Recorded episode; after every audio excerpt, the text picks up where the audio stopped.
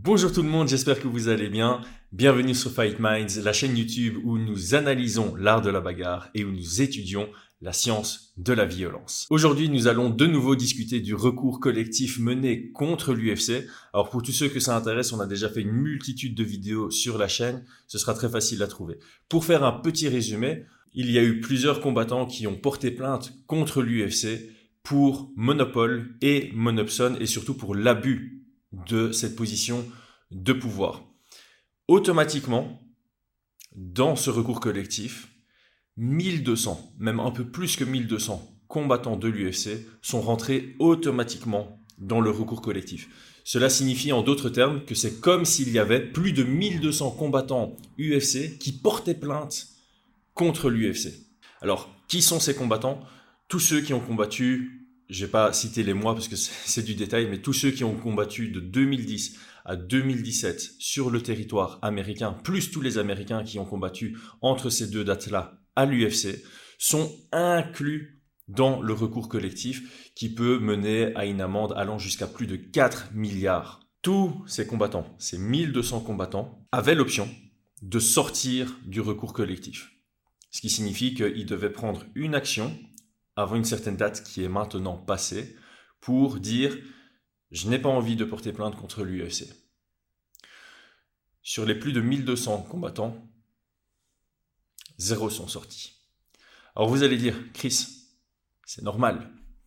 Si le recours collectif passe, chacun de ces combattants va gagner de l'argent et potentiellement certains de ces combattants vont gagner de belles sommes d'argent. Parce qu'entre 2010 et 2017, certains combattants ont plus de 20 combats à l'UFC et pour chaque combat, ils vont récupérer une somme qui est un peu l'équivalent de qu'aurais-tu gagné si l'UFC n'avait pas le monopole, si l'UFC n'avait pas le contrôle des prix du marché, qu'aurais-tu gagné dans un marché juste? Et donc la différence est potentiellement ce que les combattants vont recevoir en somme. Donc en gros, sur les 4 milliards potentiels d'amende, c'est vraiment le maximum, 4 hein, milliards 800 millions, je pense. Les athlètes, les 1200 athlètes vont se répartir une partie de cette somme. Bref. Ça peut paraître logique qu'aucun combattant soit sorti. Mais l'échantillon est énorme. 1200 combattants. Normalement, normalement, si tu es inclus dans un recours collectif que tu as un peu d'intégrité, un peu d'éthique, et que tu sens que c'est pas, que t'es pas éligible, que ce serait pas logique que tu en fasses partie, que c'est pas logique pour toi de porter plainte contre cette entité, ben t'en sors. Alors il y a certaines personnes qui ont peut-être un degré d'éthique un peu moins élevé et qui se disent bah, j'ai rien contre l'UFC mais je vais rester dedans parce que je vais jamais cracher sur de l'argent qui rentre.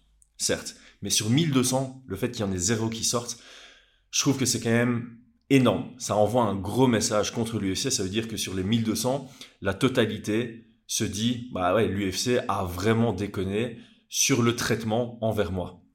Et j'entends vraiment ce contre-argument, je vais revenir dessus. Ouais, mais Chris, les gens sont tellement attirés par l'argent que même s'ils se sentaient bien traités par l'UFC, ils n'en sortent pas. Quand même 1200, hein, il devrait quand même y en avoir certains qui sortent. Alors je vais aller plus loin. Je vais aller plus loin.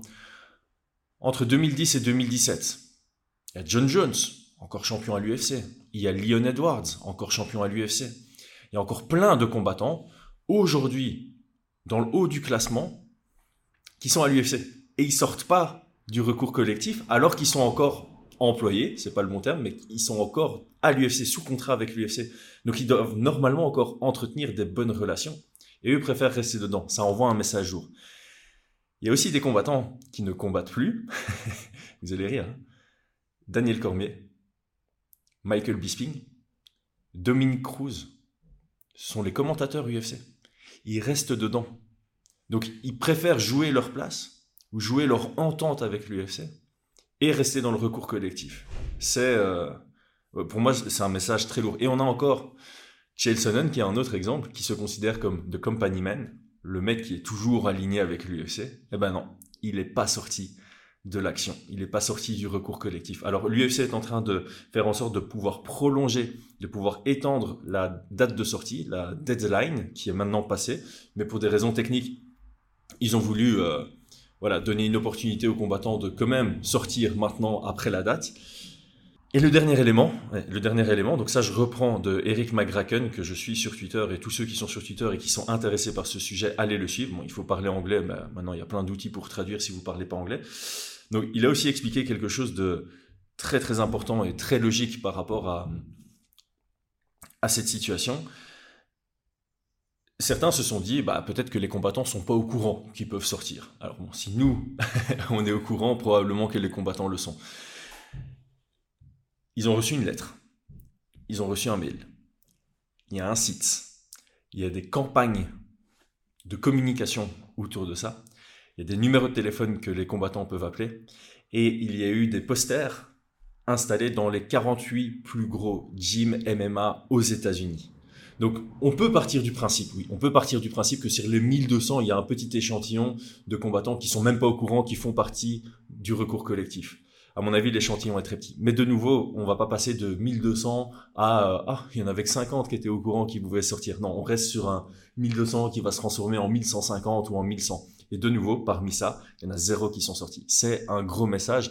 Alors, moi, j'ai toujours dit, depuis le début qu'on couvre ce sujet, pour moi, c'est le sujet de 2024. Oui, il y a l'UFC 300, oui, il y a ci, oui, il y a ça, oui, il y a tel gros combat, oui, il y a peut-être McGregor qui, oui, il y a Doumbé contre Baki. Non, le sujet MMA de cette année, c'est ça.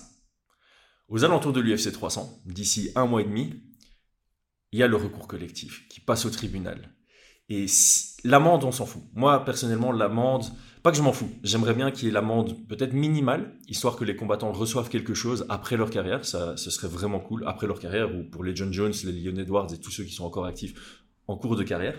Donc ça, c'est pour eux. Moi, ce qui m'intéresse le plus, c'est le changement du business model. C'est vraiment ça. Avoir des contrats qui sont plus cadenassés, ce qui permettrait d'avoir euh, bah, plus de respect envers les athlètes. Alors, j'ai pas envie qu'on aille à l'opposé du spectre du côté de la boxe anglaise où les fans sont frustrés parce que les boxeurs ont trop de pouvoir, mais j'aimerais quand même que les combattants en aient un peu plus et soient plus, respectés par rapport aux primes, par rapport aux contrats, par rapport aux clauses des contrats, parce que là c'est vraiment, c'est vraiment pourri. Tout ça a été traité dans une autre vidéo et le sera encore traité dans d'autres vidéos, mais je voulais juste en faire une ici, parce que c'est quand même énorme. Zéro, zéro, zéro. Aucun n'est sorti du recours collectif sur un échantillon de 1200. Et alors l'autre élément qui est important et que je souligne à chaque fois que je parle de ce sujet, c'est qu'il y a ce recours collectif qui va être traité au mois d'avril devant le tribunal, mais il y a un deuxième recours collectif qui va en parallèle, qui commence en 2017. Donc après le premier recours collectif, le lendemain, il y a le deuxième recours collectif qui commence et qui va jusqu'à aujourd'hui. Et demain, ce sera jusque demain. Après-demain, ce sera jusque après-demain. Ça court en parallèle. Donc si l'UFC perd ce premier recours collectif, il y a de fortes chances qu'ils perdent le deuxième qui leur coûtera encore plus cher.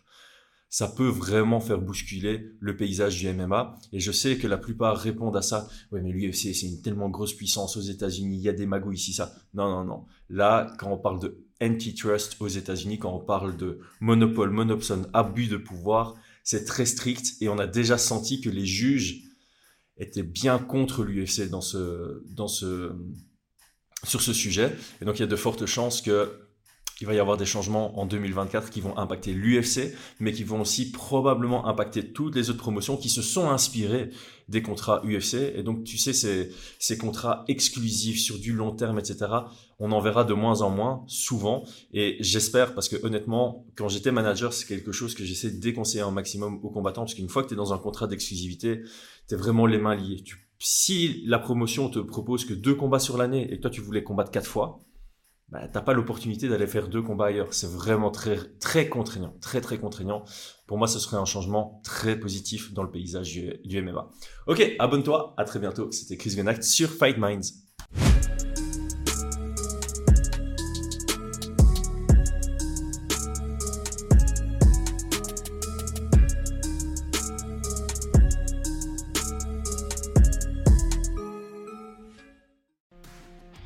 Et c'est tout pour aujourd'hui. L'équipe Fight Minds te remercie d'avoir investi de ton temps pour écouter le fruit de notre travail et de notre passion commune pour le MMA.